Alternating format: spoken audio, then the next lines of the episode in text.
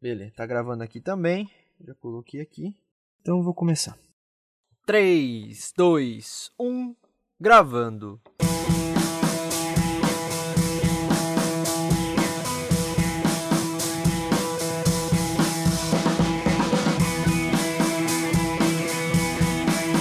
Versão brasileira Dublacast.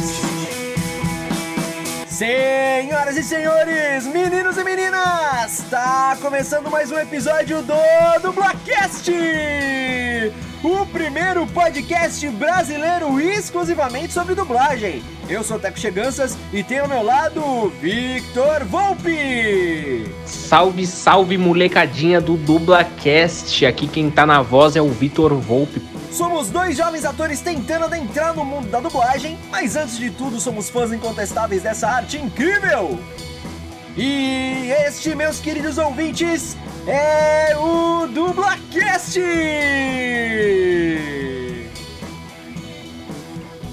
Ele começou a fazer fandubs depois de ter descoberto que era dublagem lendo uma entrevista com dubladores do anime Pokémon. E no episódio de hoje do Dublacast, o ator e dublador Heitor Assali é o nosso convidado especial. Com 8 anos de carreira, Heitor já deu voz para personagens como o Kirishima no longa animado My Hero Academia 2 Heróis, foi a primeira voz do Power Ranger Azul em Power Rangers Aço Ninja e hoje faz muito sucesso sendo dublador do Sova no game Valorant. Heitor nos contará como começou na dublagem, suas paixões na profissão, sua relação com a cultura pop, entre outras muitas curiosidades sobre sua vida e sua carreira. E aí, todos prontos?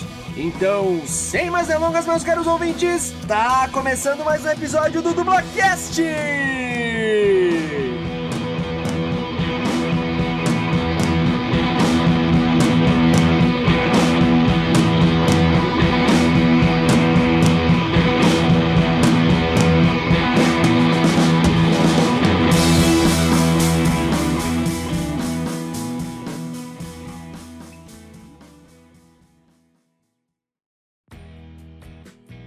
Bom dia, boa tarde, boa noite, dependendo do horário que você está escutando esse episódio.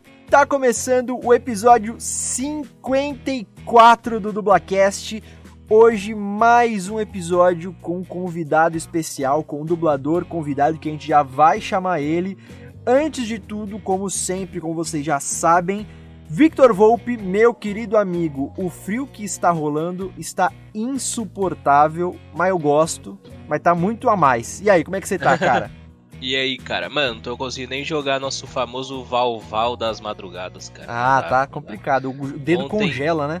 Não, cê é louco, tomamos um pau tão feio ontem que, mano, eu só vou voltar a jogar quando tiver aquele calor de 47 graus, tá ligado? É isso, é, louco, isso. mano. Ó, em falando em Valorante, hoje o convidado tem tudo a ver, mas vamos aguardar aí porque a gente tem que falar os recadinhos de praxe, nossos recadinhos clássicos aqui do Dublacast. Vocês já sabem, por favor, nos sigam nas redes sociais, compartilhem, comentem, curtam, mandem feedbacks, mandem críticas também. Arroba Dublacast tanto no Twitter quanto no Instagram. Mandem e-mails também para contato.dublacast.gmail.com se você quiser falar alguma coisa mais extensa, xingar o Vitor de, de uns nomes feios, pode xingar lá Que também no e-mail.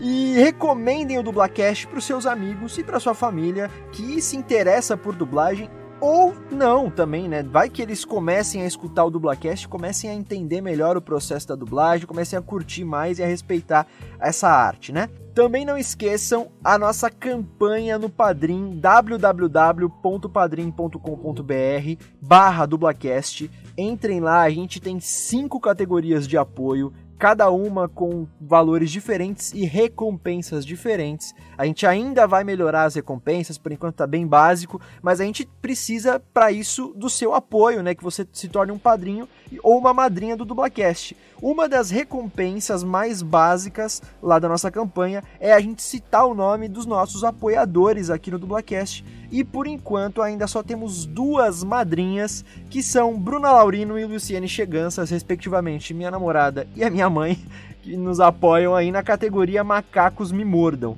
Então, muito obrigado, Bruno, muito obrigado, mãe. Valeu pelo, seu, pelo, pelo apoio de vocês. Exatamente, rapaziada. Não se esqueçam também de dá aquele like, dá aquela seguida na Mythical Lab, que é a nossa produtorazinha, arroba Mythical Lab, e também acessem o site deles, que é www.mythicallab.com.br, para ver todo o catálogo de podcasts que eles têm. E eu recomendo o Sampa Hill no Spotify ou no YouTube, vocês que escolhem. E também, lembrando que o Dublacast está disponível em várias plataformas digitais, uma delas é o Spotify e as outras são Deezer, iTunes, Anchor.fm, Castbox, Stitcher e em diversos agregadores de podcast. É isso aí, galerinha. E o último recado de praxe.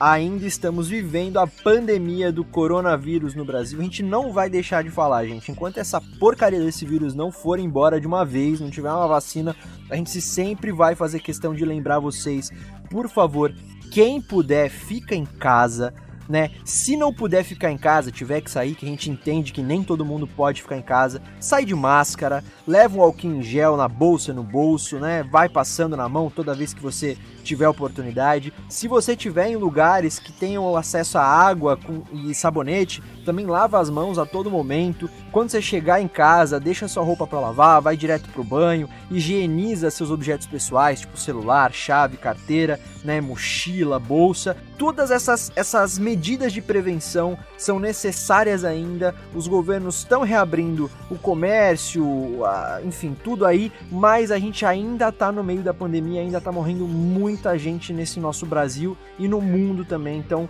por favor, não vamos se descuidar, vamos combater essa merda desse vírus aí que tá complicado já há muito tempo. Então vamos lá chamar o nosso convidado de hoje. Ele é ator, ele é dublador, conhecido por dublar o Sova do game Valorant, que é o famoso Valval aí que eu e o Victor carinhosamente apelidamos. É a primeira voz do Ranger Azul em Power Rangers Aço Ninja. Ele também dubla o personagem Ryan Tanner no seriado Station 19. Entre vários outros personagens, ele também se aventura no mundo dos games, dos animes, enfim. Muito obrigado por ter aceitado gravar com a gente. Seja muito, mas muito bem-vindo ao Dublacast Heitor Assali. Yau! Alô, amigos! Olá, tudo bom? É isso, sou eu, Heitor Assali. Eu sou ator, eu sou dublador, eu sou lindo, de vez em quando. Cadu Rocha que, que, que te fale, hein, cara. Eu ia falar isso, mano. Ah. Ele, ele me falou, ele me falou, ele me falou que ele falou pra caramba de mim quando Falou. ele veio pra cá. Ele me falou. Cara, se apresenta aí pro nosso público, pra quem por acaso ainda não te conheça, quem é Heitor Assali? Ok, ok, muito bem, amigos, é isso. Heitor Assali, sou aqui de São Paulo, eu sou ator, eu sou dublador há oito anos já nessa brincadeira. E eu dublei alguns menininhos aí, como o próprio Sova, do Valorant, como já disseram aqui. Dublei também o Kirishima, de My Hero Academia Dois Heróis. Ah, e também, outro que eu posso falar aqui, bem conhecido, que é o Sonic, de One Punch Man.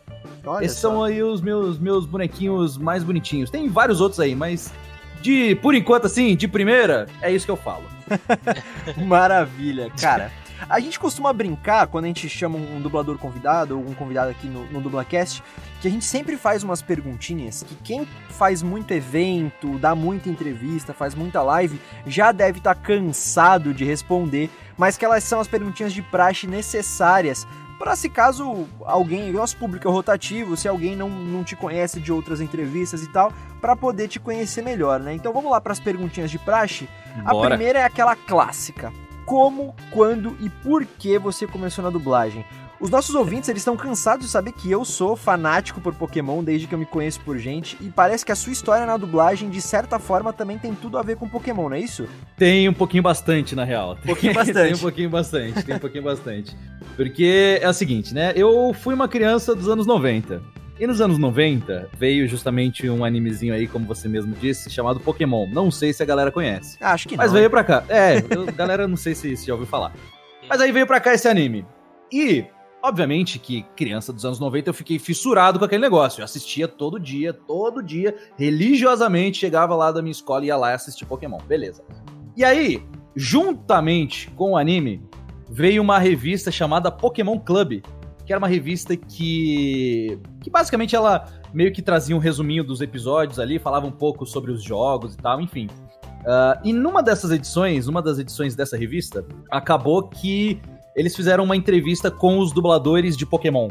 é, nessa entrevista tinha lá o Fábio Lucindo, que dublava o Ash, tinha a Márcia Regina, que dublava Misty, o Alfredo Rolo, que dublava o Brock. Acho eu que devia ter também a Isabel de Sá e o Márcio Araújo, que faziam a Jesse e James. Acho que deviam ter eles também, não lembro agora. Mas eu sei que os principais ali, os três principais pelo menos tinham.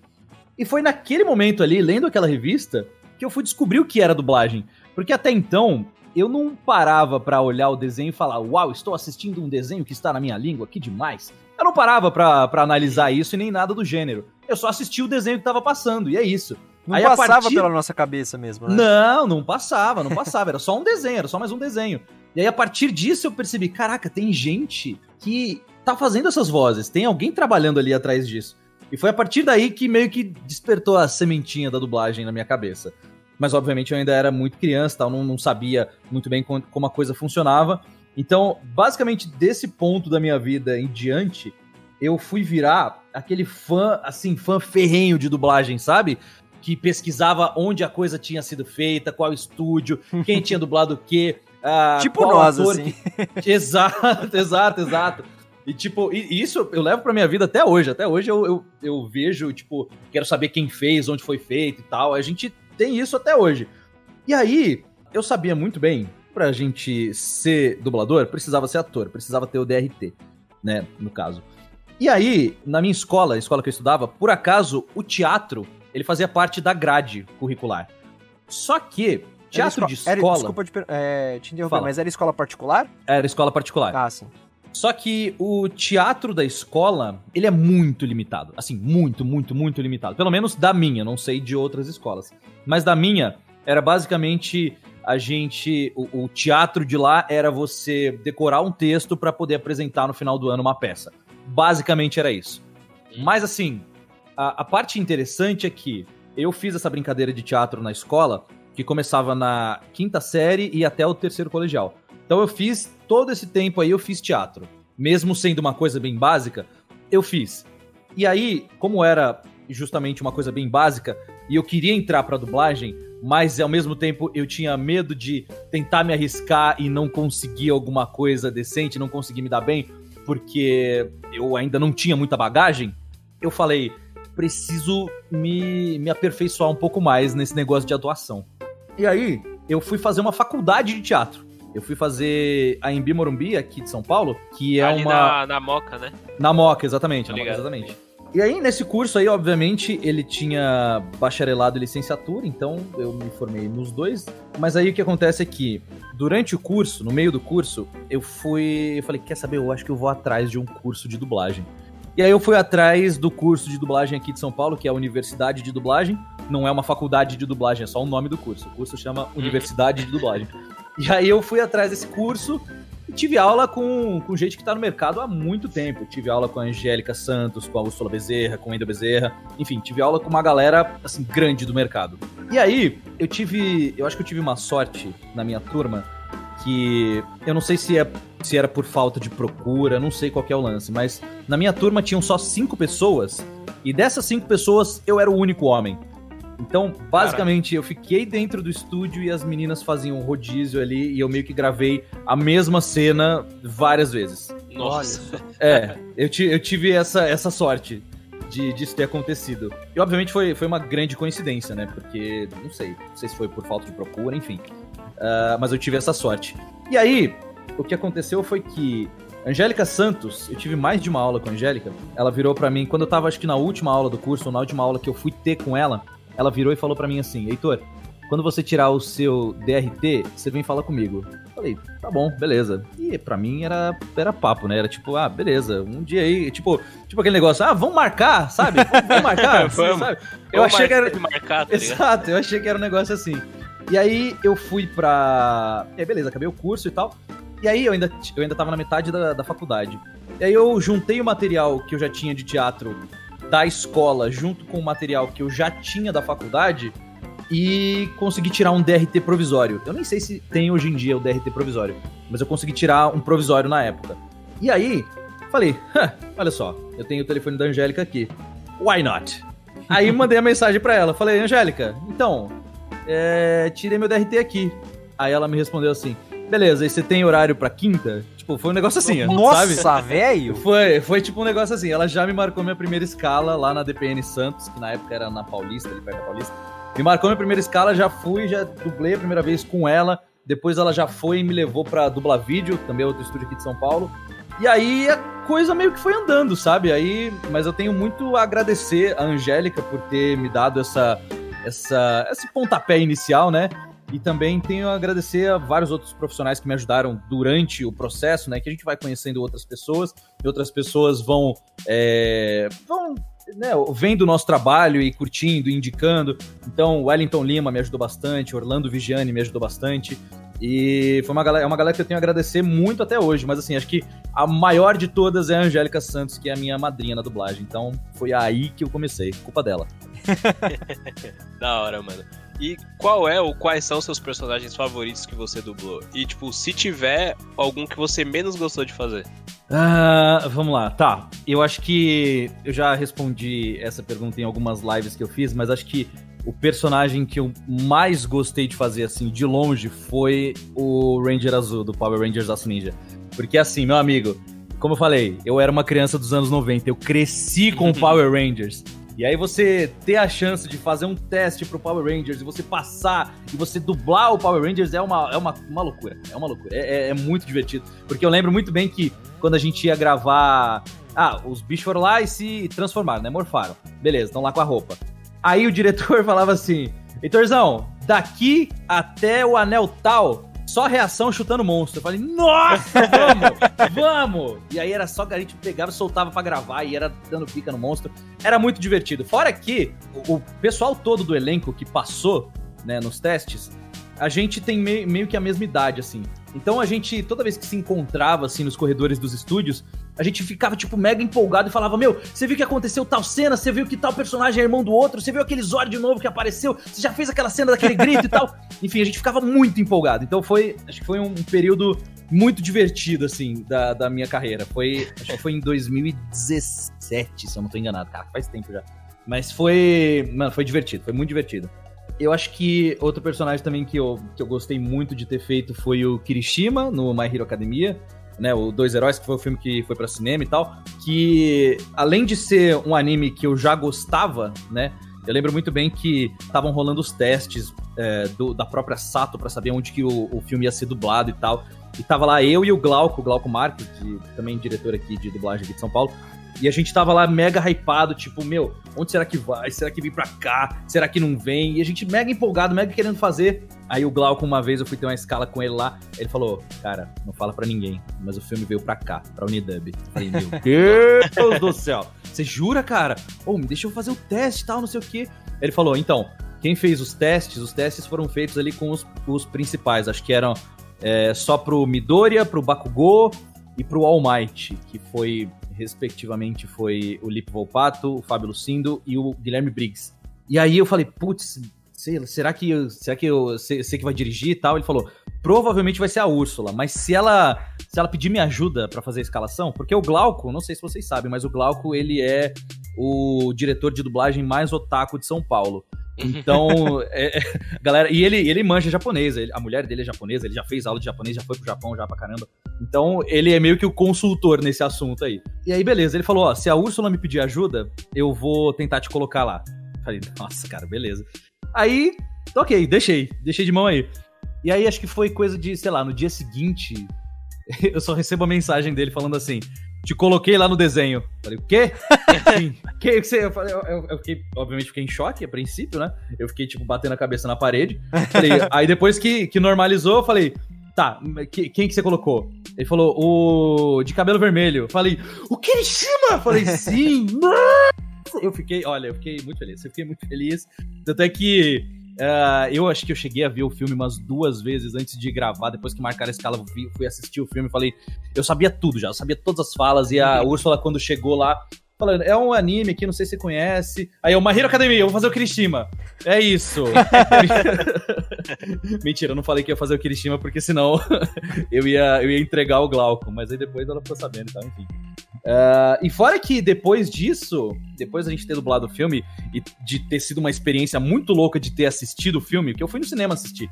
quando estreou o filme, a sessão que eu fui, pelo menos, eu tava lotada. E o tanto de cosplay que tinha naquela sessão. Parecia que eu tava no Anime Friends da vida. Parecia. Assim, é, mas é parecia muito. O, a gente até trouxe essa notícia quando saiu, é, foi confirmando que a Sato Company ela começou a confirmar o elenco de dublagem, né, no Twitter. E a gente uhum. foi acompanhando, a gente deu a notícia aqui no Dublacast que a gente tem um quadro de notícias sobre dublagem e tal. E a gente foi acompanhando, né? E, e acho que esse o filme ele foi limitado, né, em alguns cinemas do Brasil.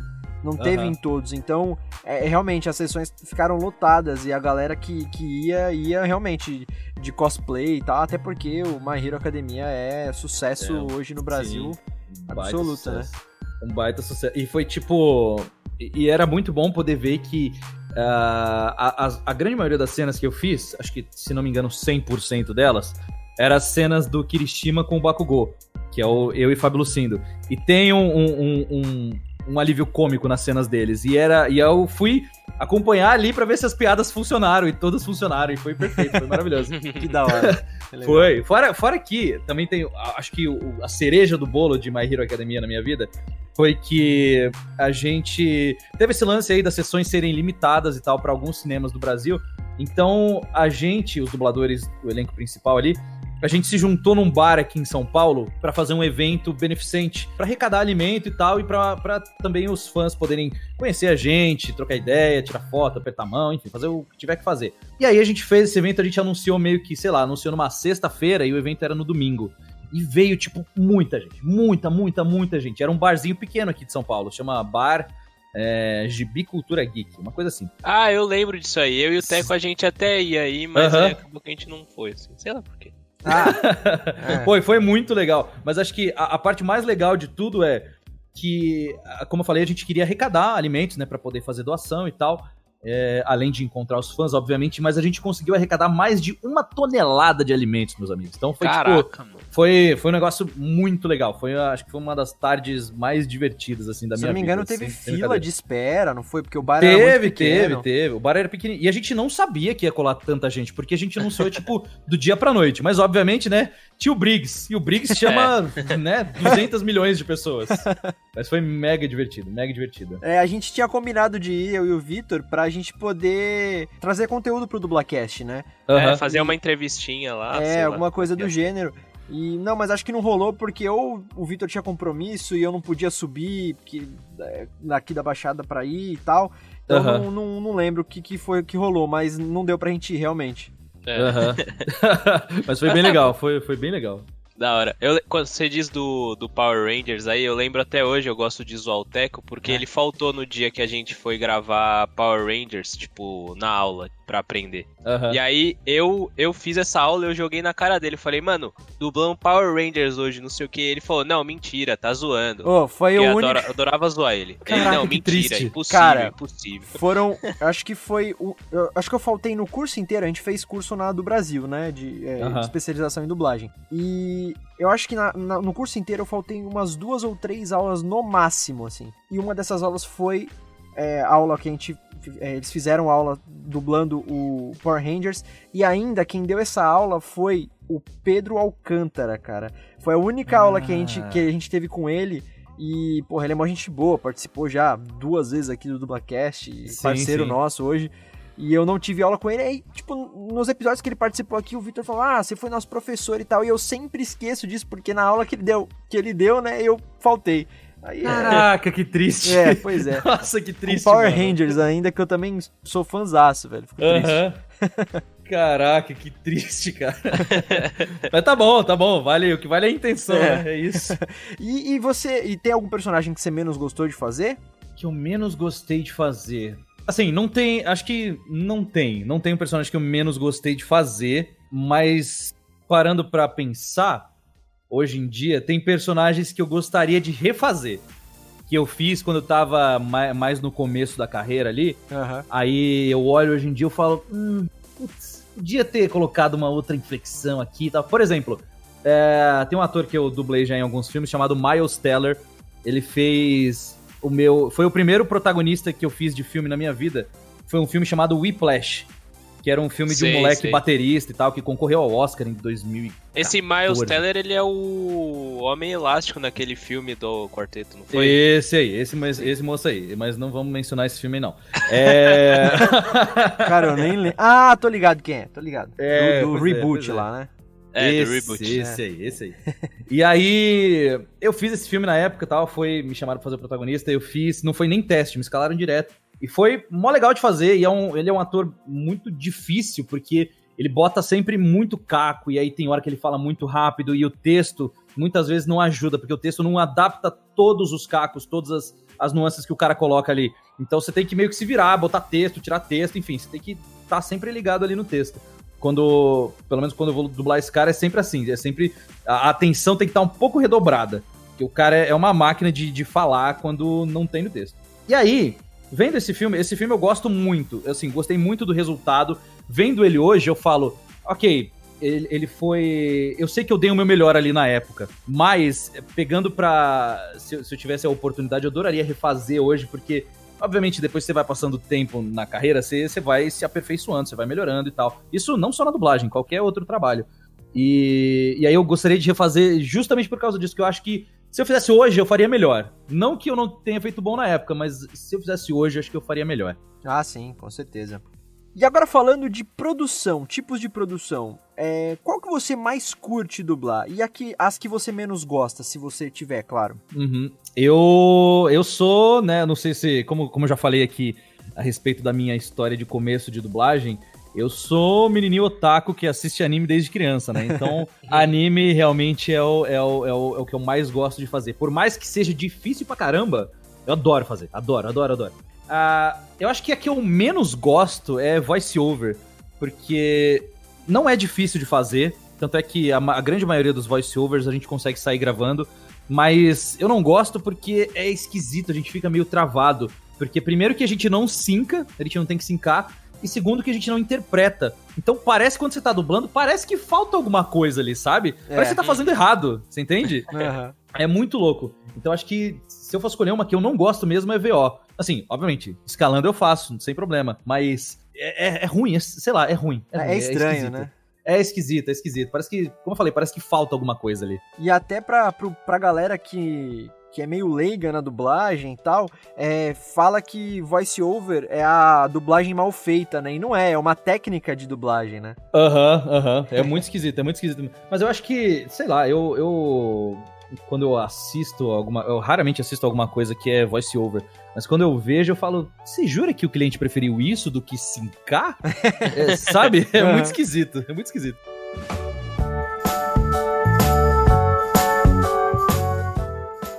E Heitor, quem são suas inspirações, seus grandes ídolos na dublagem? É, bom, eu tenho alguns, tenho uma lista aqui. Uma que eu gosto de citar, assim, de cara, Flora Paulita. Flora Paulita é minha, uma das minhas melhores amigas na, na dublagem. E eu acho o trabalho dela, assim, excelente, impecável. E não é puxa-saquismo mesmo, é realmente, eu adoro o trabalho dela. Eu acho que ela, para as dubladoras da faixa dela, eu acho que ela é a que mais consegue modular a voz. ah, tipo, tanto para jogar mais pro grave quanto jogar mais pro agudo. Eu acho que ela consegue fazer muito bem isso. E fora que eu acho que ela é uma ótima diretora também. Eu já tive, já trabalhei com ela em alguns, ah, em algumas oportunidades aí. Eu fiz uma das séries que está na Netflix que chama The Politician, que é dos mesmos Uhum. produtores do, do Glee. Uma série maravilhosa. E eu fiz um personagem mega cômico e tal, e ela que me dirigiu, então foi, foi uma experiência muito doida. A Flora, ela com certeza é uma das minhas referências.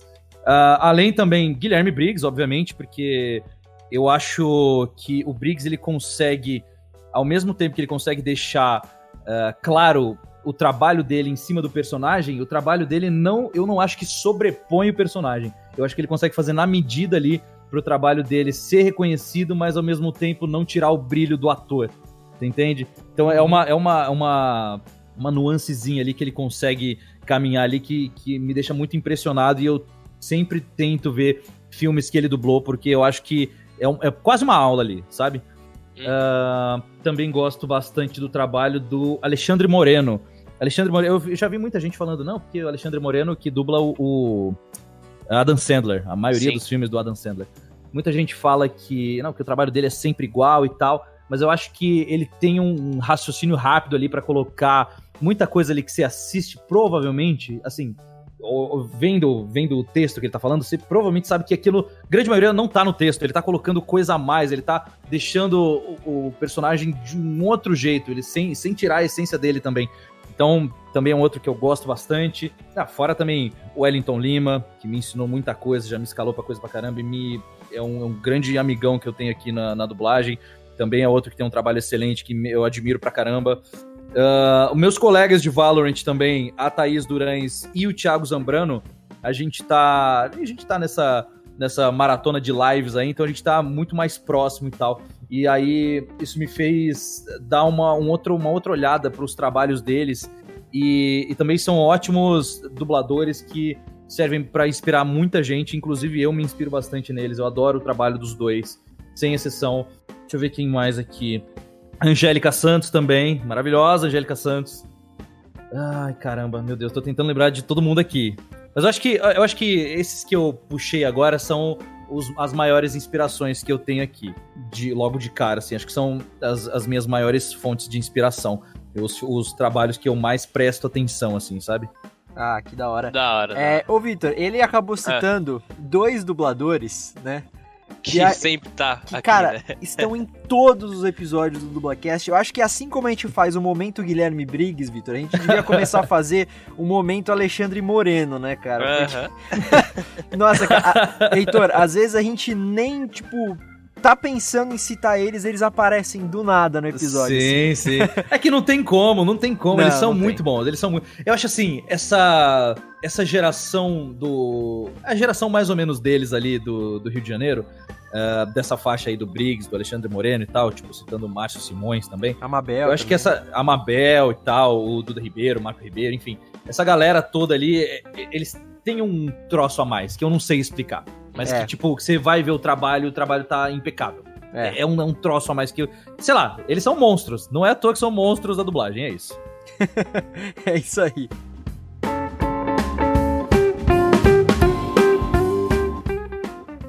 Cara, você começou fazendo fã-dublagens, né? Muitas fã-dublagens aí, tem umas perdidas aí pela internet, uhum. é, que são as famosas dublagens feitas por fãs. A gente já falou sobre, sobre esse tema aí num episódio lá na primeira temporada do Dublacast, até com a presença de um, de um amigo nosso, o Wallace77, que é youtuber e tal, enfim. Mas hoje, como dublador profissional, qual que é a importância que você dá a esse tipo de, vamos dizer assim, hobby? Ele te ajudou em alguma coisa? Sim, eu acho que sim, porque quando eu, eu fiz essas fã dublagens, eu fiz bem na época de adolescente, foi bem antes de eu começar a dublar. O negócio é que ela serve para você. Não serve para você ter noção de mercado, porque, obviamente, na fã dublagem tem uma diferença muito grande que é você faz no seu tempo. E na dublagem meio que não tem isso. Meio que você tem um horário específico para fazer, entregar o negócio, sair para outro lugar. Então, mas uma coisa que me ajudou bastante, eu acho que bastante dicção, bastante bastante noção de interpretação. Não vou dizer que, que me ajudou a ser um melhor ator, mas eu acho que ela dá uma noçãozinha ali do que é o um negócio.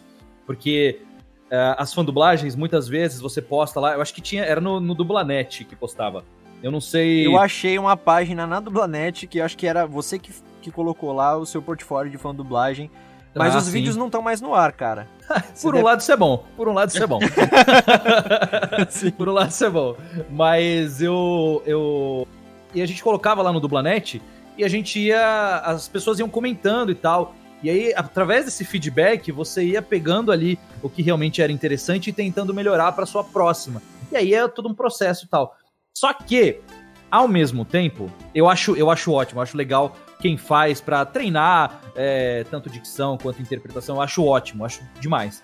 O meu único problema, que foi uma coisa que eu tive quando eu comecei a dublagem, é que às vezes, por você ter, você não ter uma direção nas fandublagens, você acaba criando certos vícios que são um pouquinho mais difíceis de serem tirados quando você vai dublar, de fato, né?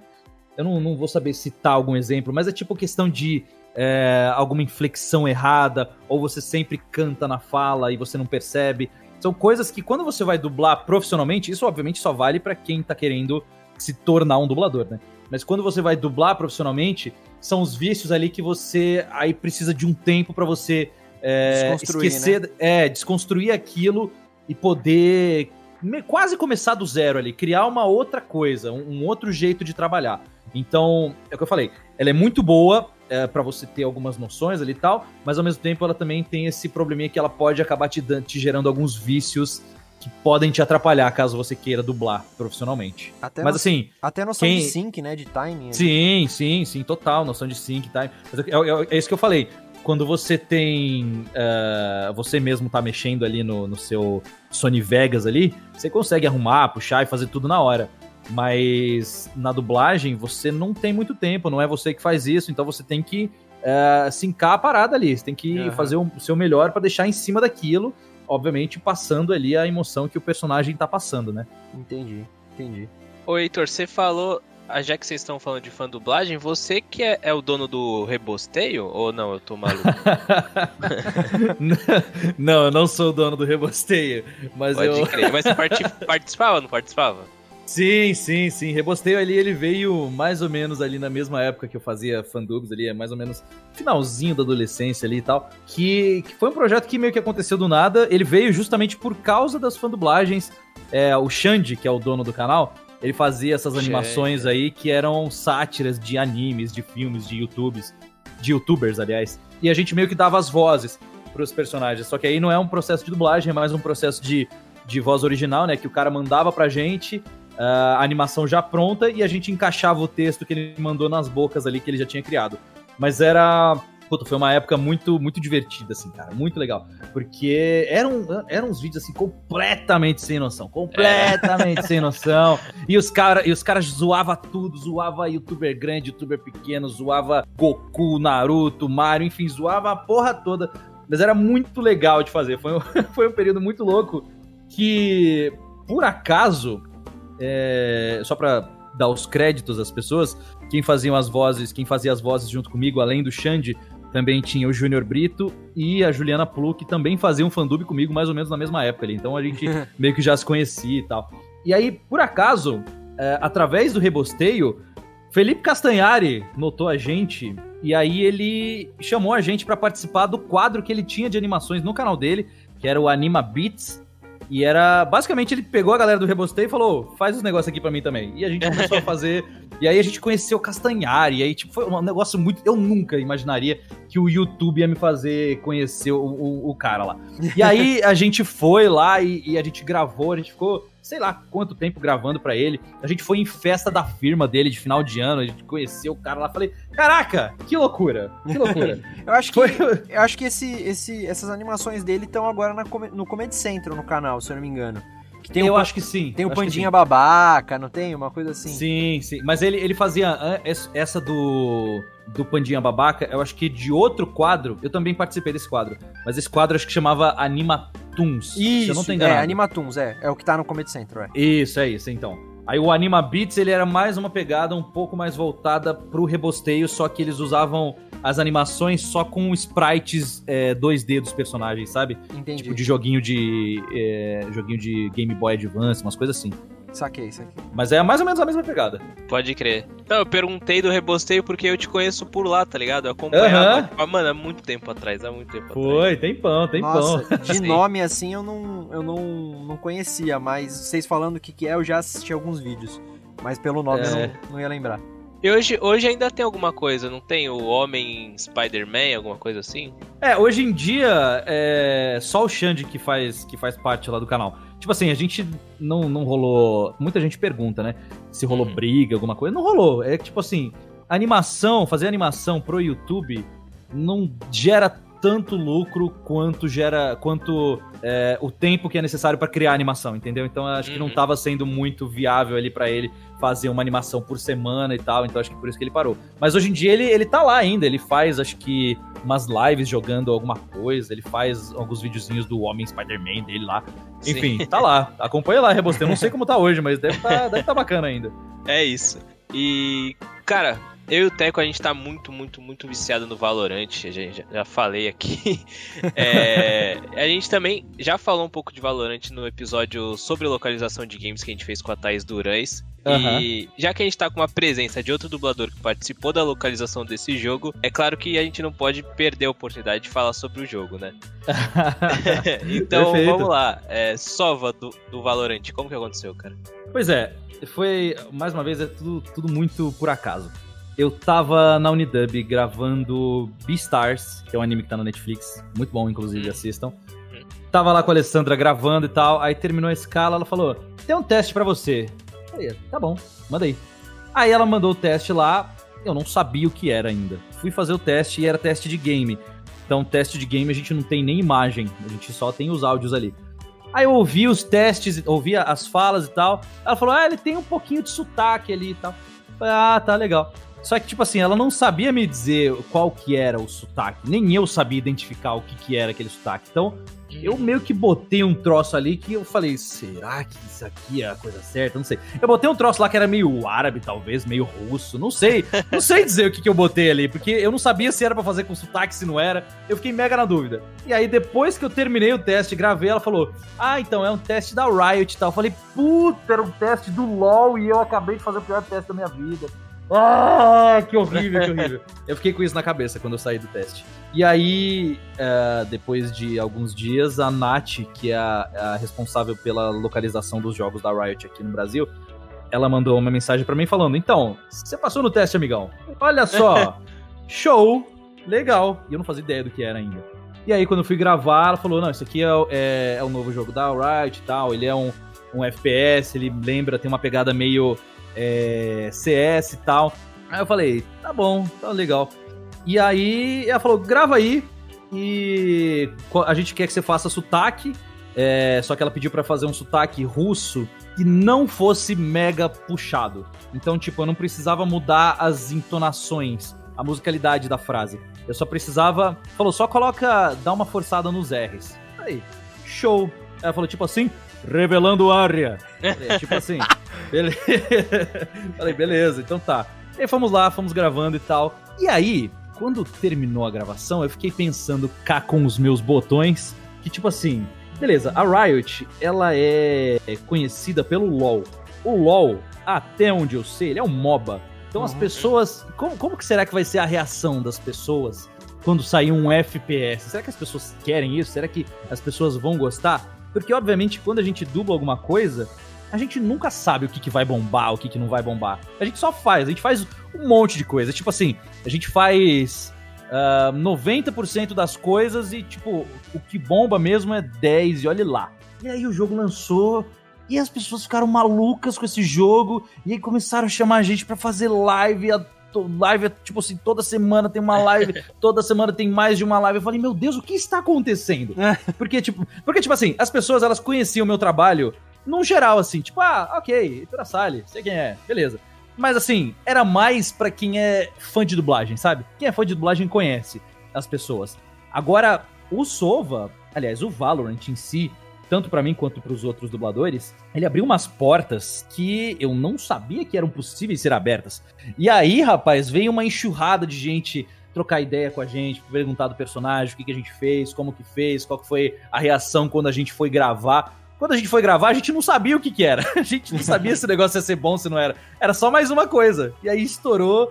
E é isso. E a gente tá num momento muito legal, porque justamente o Valorant ele trouxe mais esse contato de um público maior assim pra gente. Então a gente tá conhecendo muita gente bacana, trocando muita informação, muita ideia com a galera. Fora que a gente tá participando dessas lives que é sempre legal, tipo assim, eu, a Thaís e o Thiago, a gente se conhecia, mas a gente nunca foi de trocar muita ideia, né? Porque na rotina de dublagem, a gente entra no estúdio, vai lá, grava o negócio, sai, dá um oizinho ali pra quem tá na recepção e tal, toma um café rapidinho, já sai pra outro estúdio. Então, a gente não tinha esse contato mais próximo. E o Valorant trouxe justamente isso. A gente, pô, a gente tem um grupo de WhatsApp só pra gente agora. Tá que da hora. e a gente troca ideia e tal. Então, o Valorant, eu acho que. Eu acho que eu posso, posso dizer que o Sova, ele é o meu maior personagem já feito, assim. Porque. que demais, por, por tudo isso que ele trouxe, sabe? Então, acho que ele, ele abriu essas portas aí. Eu tô adorando essa, essa fase, assim, de, de conhecer gente, trocar e tal. É, é um- uma coisa muito legal. Tá, tá, tô, tô tendo muitas oportunidades interessantes, vamos dizer assim. É, e assim, eu não sou fã de LoL, não entendo nada, nunca joguei e tal, mas falando da Riot, num geral, é uma empresa, uma, uma, uma empresa de, de game, né, uma desenvolvedora de games, que ela faz um trabalho muito bacana em questão de localização, né? Não só na dublagem, mas é, a localização de, de, textual e tudo mais, é, adaptação, né? Tanto que eles têm um, uma gerente, né? Que infelizmente esqueci o nome agora, você citou o nome da, da, da moça. A Nath. A Nath, isso, que a, a Thaís também falou dela no episódio que a Thaís participou. E, e, tem até gerente de localização. Isso é fantástico, sabe? É, uhum. é um respeito que tem com, com os outros países, e falando especificamente, óbvio, do Brasil, né? Que tem Sim. uma cultura de dublagem muito grande. Então, porra, é super bacana e não é à toa que os trabalhos, não, como eu falei, não jogo LoL, não entendo nada de LoL, mas eu reconheço que é uma pela dublagem, né, pela localização, é um puta de um trabalho bacana. E eles conseguiram uhum. é, repetir isso no Valorant. E, porra, vocês estão de parabéns, cara. É, ah, valeu, é muito, muito obrigado. foda e a, a localização tá tão foda quanto, é show de bola. Valeu, muito obrigado. é, mano, eu jogo LoL há, tipo, muito tempo. Hoje eu trabalho com isso, né? Eu trabalho oh? com LoL. É, e posso dizer que, tipo, com certeza é, o carinho que a Riot tem com a dublagem é impressionante a ponto de, tipo, se alguma frase de algum streamer de LoL fica famosa, eles com certeza vão colocar essa frase no jogo. Aham. Uhum. Tipo, é. vão pegar o dublador e pedir para ele falar essa frase e colocar em algum personagem. Tipo, tem o BRTT, que ele é o maior jogador de LoL do Brasil, assim, e ele fica falando respeito o rato, respeito o rato, que é um personagem que ele joga, o Twitch. E aí a Riot foi lá e colocou respeito o rato no personagem falando. E aí é muito louco. Demais. Muito louco, sim. Então, cara, aguarde essas coisas, viu? Ô, louco! Em breve, provavelmente. É. da hora. É, muito louco, cara. Da hora. E o. Voltando pros Power Rangers, cara, o Ranger Azul do Aço Ninja, como que aconteceu, cara? A Ranger Azul do Aço Ninja foi mais ou menos a mesma coisa do uh, do Sova, né? Me chamaram para fazer o teste. Na real, foi diferente porque eu fui no estúdio só para fazer o teste. Eu fui lá para fazer o teste e tal, fiz e quando eu no, quando eu fui fazer o teste, eu descobri que era Power Rangers. Me tipo deu um estalo na minha cabeça que voltou aquela criança lá, lenta do, dos anos 90, e ela voltou assim, mas ela voltou forte porque eu saí do teste e botei no Spotify música do Power Ranger e tal, não sei o que. Cheguei em casa, nossa, deixa eu assistir as temporadas que eu não assisti, meu Deus. Eu nem sabia se eu ia passar, porque eu fiz teste para dois personagens. Eu fiz teste pro vermelho e pro azul. Falei, mano, eu, eu tava pensando na minha cabeça assim, cara, eu fiz teste para dois, não é possível que pelo menos um eu não pego, não é possível. E aí, e aí foi lá e no final eu consegui passar no teste e tal, e a gente gravou e foi bem essa, essa loucura aí que eu falei para vocês. Tipo, a gente acaba muito rápido, né? Porque a gente dubla em blocos. E acho que foram, a cada temporada deve ter uma média aí de uns 25 episódios, mais ou menos. E aí, cada bloco tem cinco episódios. Então, praticamente foi o quê? Cinco escalas que a gente teve de Power Rangers. Mas foi muito divertido. É muito divertido de fazer. Eu acho que. Eu acho que assim, acho que todo mundo, todo mundo tem que dublar Power Rangers em algum momento da sua vida. Todo mundo tem que dublar. Porque Beleza. É muito. Entendi a indireta. Peguei. todo mundo tem. Olha só, faltar na aula de Power Rangers, que erro. Que erro, que erro. Que erro, que erro. Tô brincando. Mas aí, obviamente que. Ah, foi, foi muito divertido de gravar e tal, mas, né, obviamente que nem tudo são flores. Aí chegou, chegou a segunda temporada, trocaram todo mundo. E é isso, né? Du dublagem tem dessas. Né? Acontece, né? acontece. É, acontece.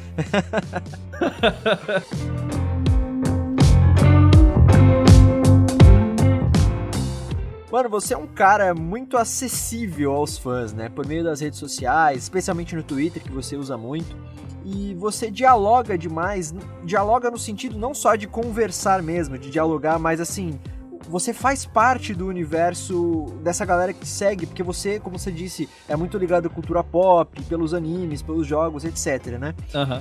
E a gente sabe que dubladores como você, que tem essa proximidade com os fãs, às vezes passam por situações meio malucas, né? Você tem alguma história interessante ou engraçada que você pode nos contar aqui que envolva fã? Alguma coisa Caraca. do tipo? Puta, tô tentando pensar em alguma aqui, mas eu, eu acho que eu vou decepcionar vocês um pouco, porque eu acho que eu não tenho. Porque acho que as pessoas, as pessoas com quem eu troco ideia, assim, no, no, tanto no Twitter, no Instagram, o pessoal é, pelo menos comigo, foi, sempre foi muito, muito educado, foi muito mega de boa. eu acho que eu nunca tive, nunca tive nenhum problema com ninguém. Obviamente que eu não sei como seria, sei lá.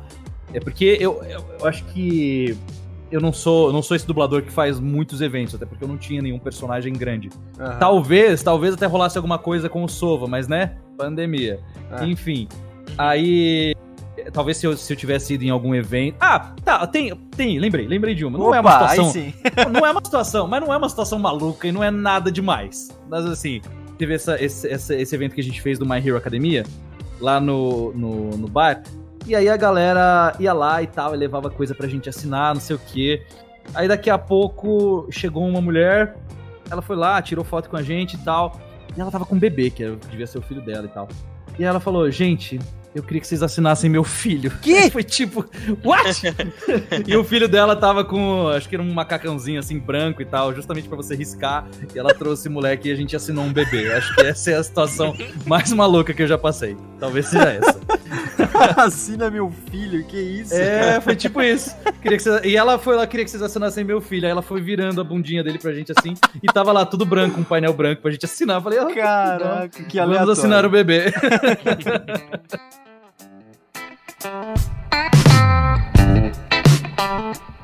Cara, você, você vem fazendo muitas lives na Twitch ultimamente e a gente pode dizer que você já tá se tornando um streamer também, né?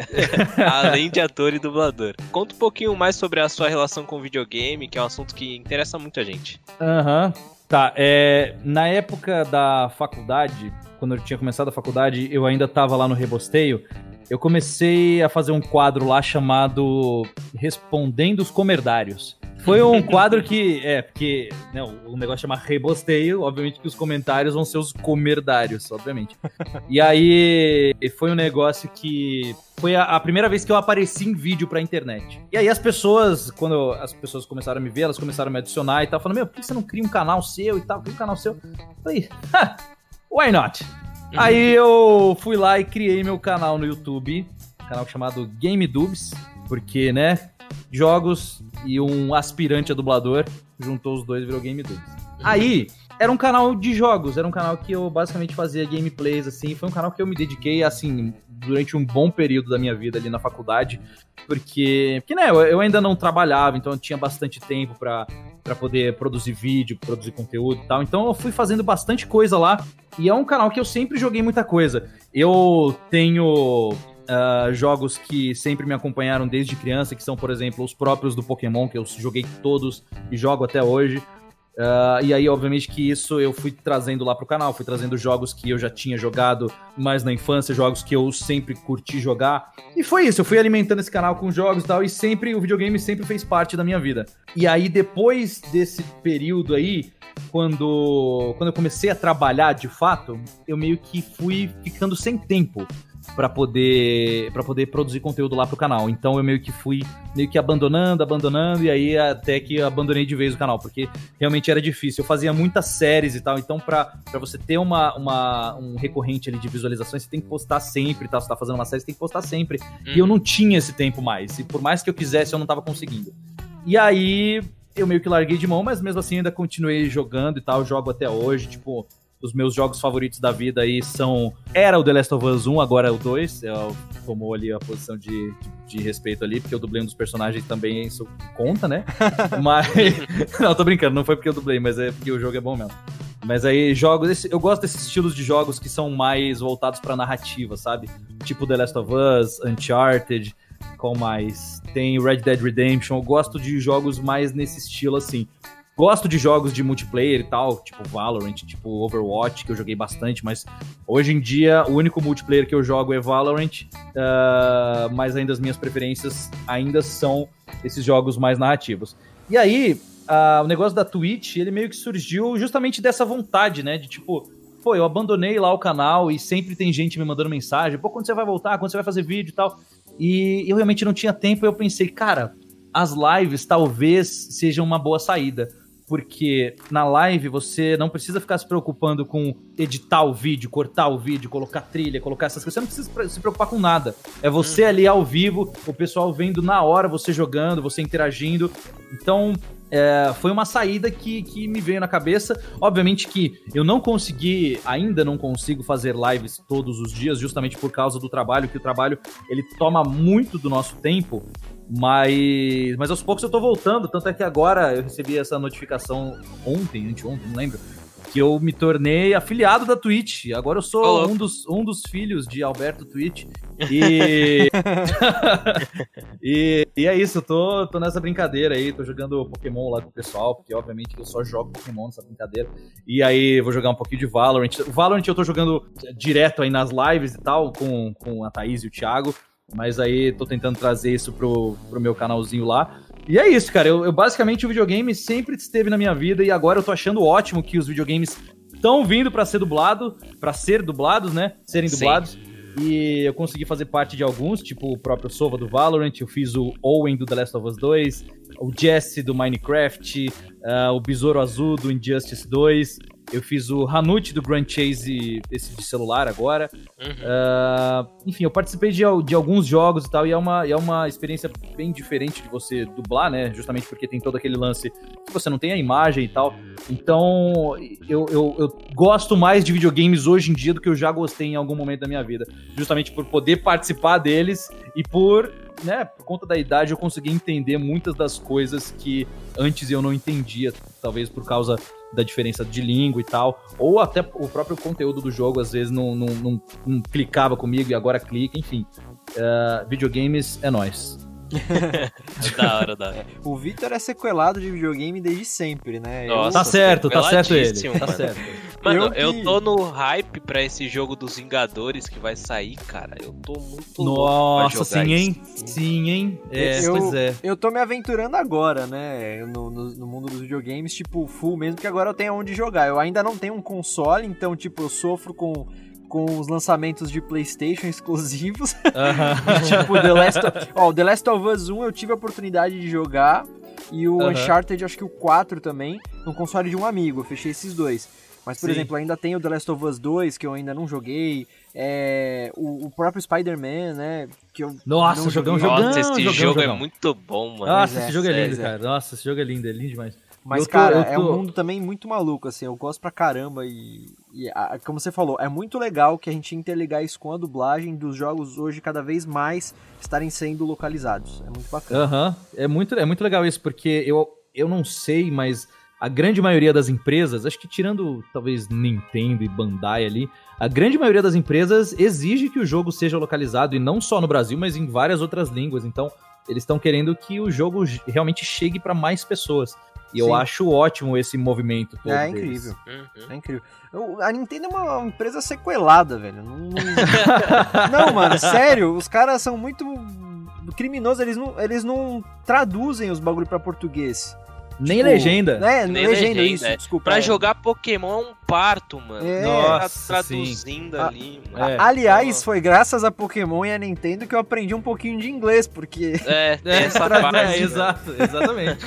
Também passei a infância toda jogando. Aliás, jogando, eu nunca tive um console da Nintendo, e todos os jogos do Pokémon, todas as gerações de Pokémon eu joguei, mas por emuladores. Inclusive, estou jogando hoje no emulador do Nintendo Switch o Pokémon Sword, cara. Ó! Oh, caraca, você já existe emulador de Nintendo Switch? Existe, caraca! Existe. Perfeito. É, é, é, bem complicadinho, porque ele é muito pesado para os computadores, então você tem que ter uma, um computador razoavelmente bom, assim.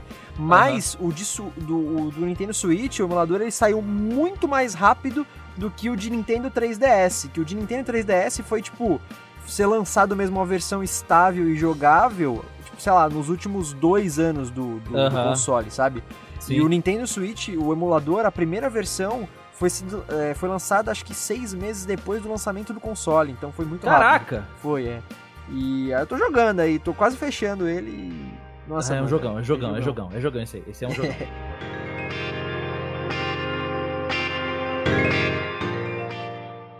Estamos chegando aqui na última pergunta agora desse episódio 54 do Dublacast, com a presença uh! desse cara sensacional, Heitor Assali. De novo, ah, cara, muito para. obrigado por estar aqui com a gente, por ter aceitado gravar. Tamo junto.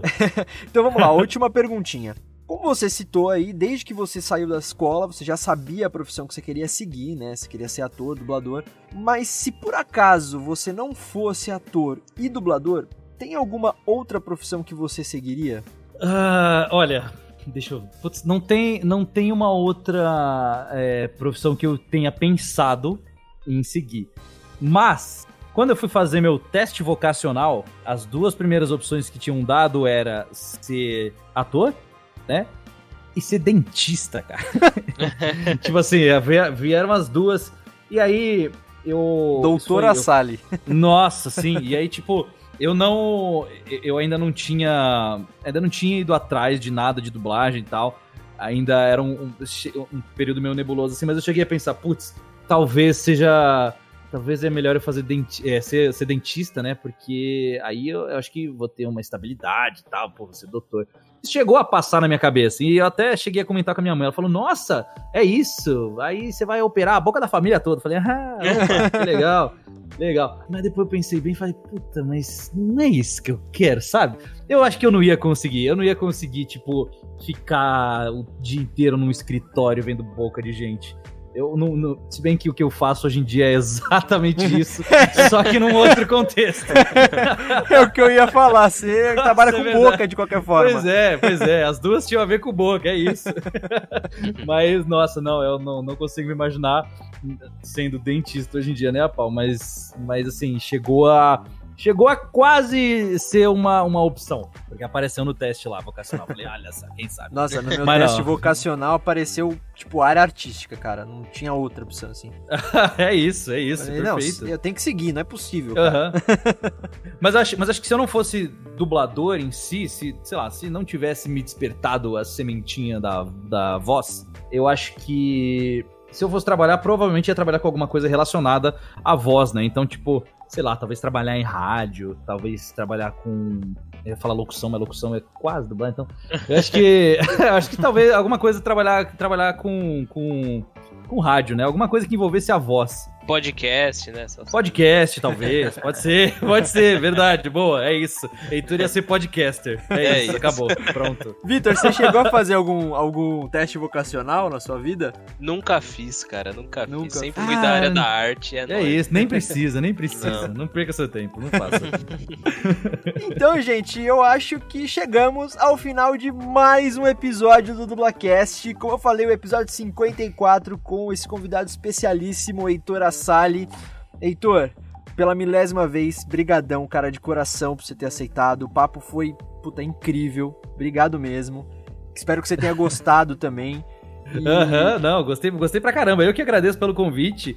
E do mesmo jeito que eu falo uh, das lives que a gente participa aí, eu, a Thaís e o Thiago, uh, a gente sempre fala que é legal ter veículos que valorizem a, a nossa profissão, né? Tanto streamers quanto podcasters, enfim, mostrar que a gente é mais que uma voz, sabe? Mostrar que a gente também, a gente também é uma pessoa. Não, não tô falando em questão de tipo fama, não é, não é nem isso. É, é, mais, é mais questão né? de reconhecimento de trabalho e tal. Então é muito legal o trabalho que vocês fazem. Então, eu que tenho que agradecer aí o convite por dar esse espaço aqui justamente pra gente poder trocar essa ideia e mostrar para as pessoas como a dublagem é linda. Pô, que da hora, cara. Da hora. Ó, agora é o seu espaço aí para você dar algum recado que ficou, alguma coisa que uhum. você acha que deveria ter falado. Também dá suas redes sociais, faz o seu jabá aí da onde as pessoas podem te, de onde as pessoas podem te encontrar, né? Onde elas podem te encontrar. E também a gente sempre pede para um convidado encerrar a participação aqui no Dublacast dizendo o que ele acha da dublagem brasileira hoje em dia. Então, esse momento é teu aí, cara, por favor. Ok, ok. Então eu vou aproveitar esse espacinho justamente para falar uma coisa que eu não falei, mas que talvez vocês já estejam até cansados de ficar sabendo disso. Mas eu queria falar um pouquinho do projeto Alô. Com certeza. O, pro, o projeto Alô, para quem não sabe, ele é um projeto de financiamento coletivo que as, os dubladores fizeram justamente para ajudar é, os dubladores que não estão conseguindo trabalhar durante essa pandemia porque para quem não sabe, a gente está trabalhando de casa, né? Cada um com seu home studio, cada um com o seu equipamento próprio. A gente está trabalhando de casa. Então, uh, esse projeto é justamente para ajudar essa, esse pessoal que não está conseguindo trabalhar, uh, seja porque não tem um espaço em casa para montar um home studio, ou porque não tem dinheiro para comprar o equipamento, ou porque não entende de tecnologia, ou porque nem não necessariamente trabalha dublando, né? Tipo, a gente está falando é, do pessoal que trabalha nos estúdios, né? Produtor, faxineiro, enfim, todo mundo que trabalha. Isso é tudo para ajudar esse pessoal todo. Então, se vocês entrarem tanto no Instagram quanto no Twitter do arroba Projeto Alô, tudo junto. Lá vocês vão ter acesso à página do Catarse e através dessa página vocês vão é, vocês vão poder ver todas as recompensas que o nosso projeto tá dando. E as recompensas, elas são justamente para quem é fã de dublagem. Então, você pode ter uma, uma live exclusiva com o seu dublador favorito, você pode ter um áudio exclusivo do seu dublador favorito, uma ligação do seu dublador favorito, tem camiseta, tem caneca, enfim, tem um monte de coisa lá, justamente para você que é fã de dublagem. Muita gente vem pedindo pra gente fazer é, áudios dos personagens, principalmente agora que com essa onda toda aí do, do, do Valorant, vem falar comigo, com a Thaís, com o Thiago, pedindo pra gente falar alguma coisa com a voz dos personagens. Então, se você quer um áudio personalizado para você, é só você ir lá, fazer a sua doação de qualquer valor e, e mandar pra gente que a gente vai gravar com o maior prazer. Mas aí, por enquanto, durante esse período todo de pandemia, a gente tá limitando esses áudios só pros doadores. Então, Uh, se vocês quiserem, como eu falei, arroba Projeto Alô, tudo junto, tanto no Instagram quanto no Twitter, vocês vão lá e acessam a página do Catarse. Fora isso, vocês podem me seguir lá no, no meu Instagram e no meu Twitter, que é arroba Assali, Assali com dois S.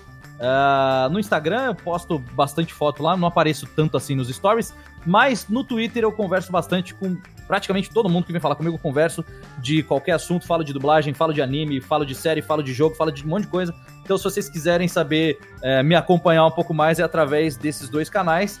E também, como a gente citou aqui no programa, tem o meu canal na Twitch, que é twitch.tv barra que é H-E-I-T-H Dub, que é o meu canalzinho lá na, na Twitch, eu tô fazendo livezinhas lá também, e aí a gente pode trocar uma ideia por lá. e o que, que você acha? O que, que você acha da dublagem brasileira hoje em dia? Ah, verdade, tinha essa também. Pois é. A dublagem brasileira ainda continua sendo uma das melhores do mundo. Eu acho que ainda tem alguns problemas, mas são problemas mais internos, tipo de tem muito estúdio fundo de quintal, estúdio que a pessoa que tá dirigindo, ela não é capacitada para dirigir, o dublador que tá dublando, ele já não, não tá pronto para dublar. Isso acaba meio que dando uma poluída no mercado. Uh, mas acho que no grande geral, num contexto geral, acho que a dublagem brasileira ela só vem crescendo. Ela tem mostrado muitos dubladores novos que estão chegando, uma nova geração de dubladores muito boa, tanto aqui de São Paulo quanto do Rio de Janeiro. Então eu acho que ainda é um dos maiores mercados de dublagem do mundo e eu acho que tem muita coisa para crescer ainda. Acho que tirando esse esses percalços que acontecem aí no meio do caminho, nessas coisas mais internas aí, de estúdio, estúdio mau caráter, enfim, essas coisas, isso, isso tem, isso existe, tanto estúdio quanto pessoa, enfim, isso existe, não tem como negar. Mas tirando isso, eu acho que a dublagem, no geral, ela ainda é um dos melhores mercados uh, do mundo e eu acho que ela tem muito para crescer e muito para acrescentar com vários outros produtos que estão ainda por vir. Maravilha, maravilha. Então, gente, é isso. Muito obrigado para você que ficou até aqui escutando esse episódio. É, vocês só não esqueçam, sigam a gente nas redes sociais, arroba Dublacast no Twitter e no Instagram. Compartilhem, comentem, curtem, mandem feedbacks, enfim. Mandem e-mails também para contato.dublacast.gmail.com recomendem o Dublacast para seus amigos e familiares que se interessam ou não se interessam por dublagem. Vai que ele comece a se interessar depois de escutar a gente. Não esqueçam de dar uma olhadinha no nosso projeto lá no Padrim www.padrim.com.br barra dublacast e também apoiar a gente aí. Me sigam nas minhas redes sociais, arroba Teco Mateus, tanto no Twitter quanto no Instagram, Mateus com dois As e TH, portanto Teco Mateus. E é isso. Mais uma vez, muito obrigado, Heitor. Valeu mesmo de coração. Valeu, gente. Obrigadão. Eu que agradeço. E Vitão, sua vez. É, muito obrigado, Heitor, pela sua participação aqui, mano. Foi muito da hora, muito da hora mesmo. Você é muito gente boa, velho. É nóis, é nóis. Tamo junto. é nóis, cara. Sucesso na sua carreira, sempre pegando personagens fodas. E tamo junto, cara. Tamo por aí, sempre precisar, só chamar, viu, cara? valeu, valeu. É nóis. E, rapaziada, lembrando de por favor, se der, sigam a, a nossa produtora, a Mythical Lab, lá no Instagram, arroba Mythical Lab, e acessem o site para conferir todo o catálogo de podcasts que eles têm, que é www.mythicallab.com.br. Eu recomendo vocês escutarem o nosso audiodrama Samparil no Spotify ou no YouTube. Lembrando que o Dublacast está disponível no Spotify, Deezer, iTunes, Anchor.fm, Castbox, Stitcher em diversos agregadores de podcast. Muito obrigado a todo mundo que escutou esse episódiozinho e até o próximo. Tamo junto, rapaziada. Ah, minhas redes sociais, rapaziada, eu sempre esqueci arroba Victor Volpe no Instagram e arroba Victor C. Volpe no Twitter. Tamo junto, manda um salve lá. É isso, então até o próximo domingo, galera, com mais um episódio do Dublacast. Valeu! Uh! Falou! Falou!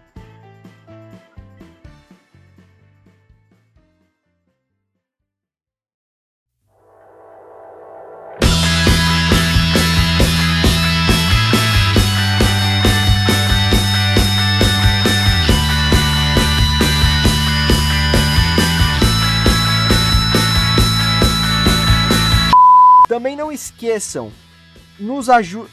Desculpa. Bom, esses foram os nossos recadinhos de praxe, né, não, Vitor? Que morreu, então. Não morri, tava lançando a coxinha pra dentro, é irmão. Isso. Mas é, foram só os recadinhos de praxe. É. e agora falando de produção. Pera aí, só um pouquinho que estão buzinando aqui, deixa eu ver. Hum. Desculpa, gente. de boa. Pararam, pararam.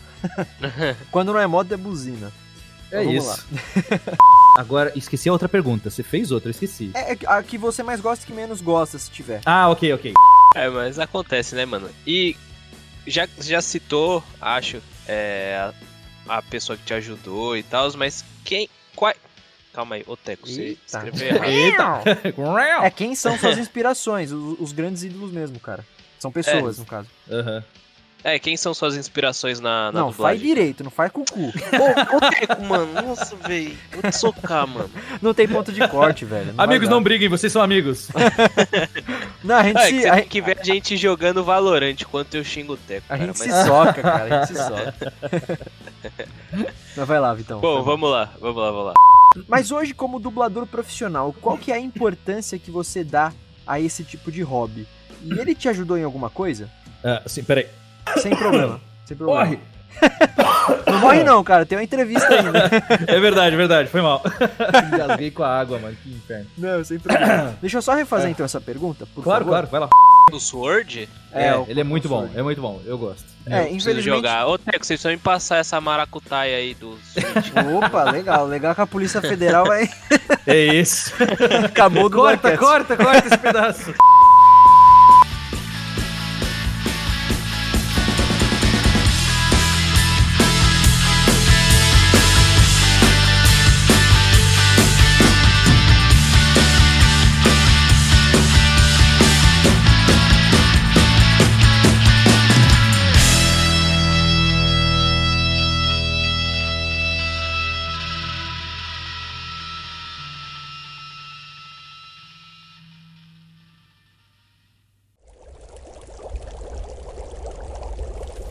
produção musical. Né?